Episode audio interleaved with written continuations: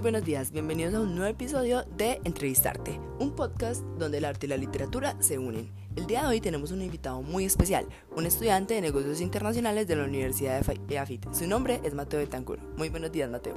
Muy buenos días, Manuela, ¿cómo estás? El día de hoy él nos responderá unas preguntas sobre el libro Crear o Morir, eh, que tiene que ver con todo el tema de innovación. Para eso, la primera pregunta. ¿Cómo el conocimiento tácito se relacionaría con los contenidos vistos con el caso de Gastón Acurio? Bueno, pues para arrancar yo creo que el conocimiento tácito pues es un conocimiento inconsciente y que se aprende pues de manera eh, a partir de la experiencia, ¿cierto? O sea, es un conocimiento netamente empírico y se relaciona de manera pues perfecta con, con el segundo capítulo del libro eh, al Gasón compartir sus recetas y no ponerlas a competir, pues por llamarlo de alguna manera, lo que generó en los demás fue una manera diferente de crear conocimiento, ¿cierto? Gasón enseñó a los demás a través de su ejemplo, ¿cierto? Eh, a través de sus recetas y yo creo que lo más importante a través de sus prácticas. Él enseñó creando comunidad y viralizando pues la marca Perú. Eso se, eso se entrelaza eh, perfectamente con el concepto del el sueño colectivo y aquí me desvío un poquitico del tema este concepto pues es, el, es, del libro de los cuatro acuerdos y básicamente se refiere pues como a la capacidad del ser humano para poder desarrollar habilidades similares eh, basadas pues a partir del mismo hecho, ¿cierto? En este caso el hecho principal fue la manera diferente de Gastón, eh, pues primero de creer y segundo de ayudar a crecer a los demás, ¿cierto? Porque precisamente eso es el conocimiento tácito, el conocimiento pues práctico que se desarrolla a través de una experiencia y, y una vez pues entendido se guarda en el subconsciente. Al ser una experiencia compartida se convierte pues en, en, desarrollo del de conocimiento tácito. Super Mateo, qué interesante. La segunda pregunta. Después del aprendido sobre conocimiento, ¿qué puedes decir del caso Pep Guardiola?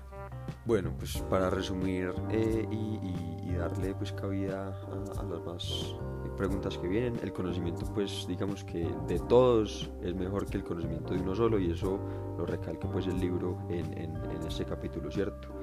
Eh, Pep tenía una metodología o, un, o, una filosofía, ¿cierto? Y es, eh, es importante Messi, pero también es importante el fisioterapeuta, ¿cierto? O sea, digamos que era un fútbol socialista en el cual todos tenían la misma importancia. Digamos que cuando se conoce el rol y la importancia de cada uno, todo sale a la perfección, ¿cierto? Así funciona una empresa. Entonces, si me conozco a mí, conozco a mi rival. Entonces, digamos que eso es como el conocimiento del todo. Listo, súper.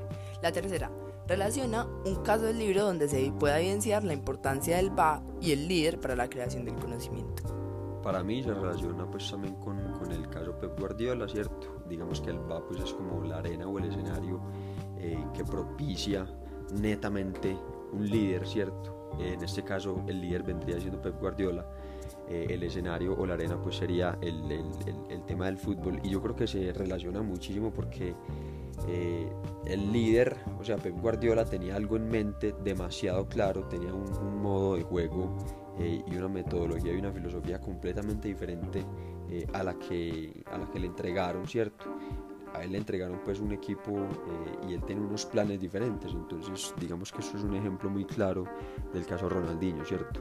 Ronaldinho es una superestrella, pero simplemente en los planes de él no encajaba, entonces digamos que se fue deshaciendo esos jugadores que, que, que no que no funcionaban o no encajaban dentro de, dentro de su mentalidad y dentro de su visión eh, y así digamos que llegó a lograr lo que logró pues con, con el Barcelona de Messi. Super. Ahora, ¿cuál es la relación entre tecnología, ciencia, conocimiento e innovación? Bueno, pues para mí la ciencia es una de las razones por las cuales hemos evolucionado tan velozmente en los últimos años y es como esa manera nueva o esa manera pues de crear cosas nuevas eh, y de plasmar lo imaginado en algo real, ¿cierto? La tecnología yo creo que va muy ligada a este concepto de ciencia y en lo personal pues considero que las dos crecen lineal y proporcionalmente. Disculpa. Los dos últimos digamos que van muy ligados entre sí, ¿cierto? Pues para mí la única diferencia entre conocimiento e innovación es que eh, un innovador no se quedó solamente en el conocimiento, sino que decidió tomar acción, dar un paso adelante y poner en práctica todo ese conocimiento que se tenía, ¿cierto? Eh, y digamos que en el tercer capítulo el autor toca uno de los pilares que encierra para mí esos cuatro conceptos y es el crowdfunding, ¿cierto? Eh, dentro del crowdfunding podemos evidenciar pues como la tecnología en miles de proyectos tecnológicos que hay hoy a nivel mundial, la ciencia y su constante desarrollo pues como que permite que cada día se genere un proyecto nuevo, el conocimiento se evidencia en los creadores y los gestores pues como los proyectos. Eh, y digamos pues que la innovación está presente en cada de los aspectos eh, del crowdfunding y su desarrollo pues a partir de, de, Jordi Muñoz y el movimiento de los makers. El permitir demostrarle a la gente pues eh, o, o, permitir pues demostrar que lo, lo, que la gente sabía y elegir digamos los proyectos más llamativos eh, es sencillamente una de las innovaciones pues, más grandes de los últimos tiempos. Ahora, por último, ¿qué tipo de innovación se encuentran en el libro? Bueno, pues para empezar, la innovación radical se ve presente en dos capítulos, en el de Rafael Yusse y en el de Brepetit, ¿cierto? Digamos que la innovación radical impacta al mundo y cambia totalmente la industria y digamos que hay un antes y un después del lanzamiento de estas innovaciones. La segunda para mí sería pues eh, la innovación evolutiva y se ve reflejada en el capítulo Branson, Musk, eh, y, el arte de reinventarse.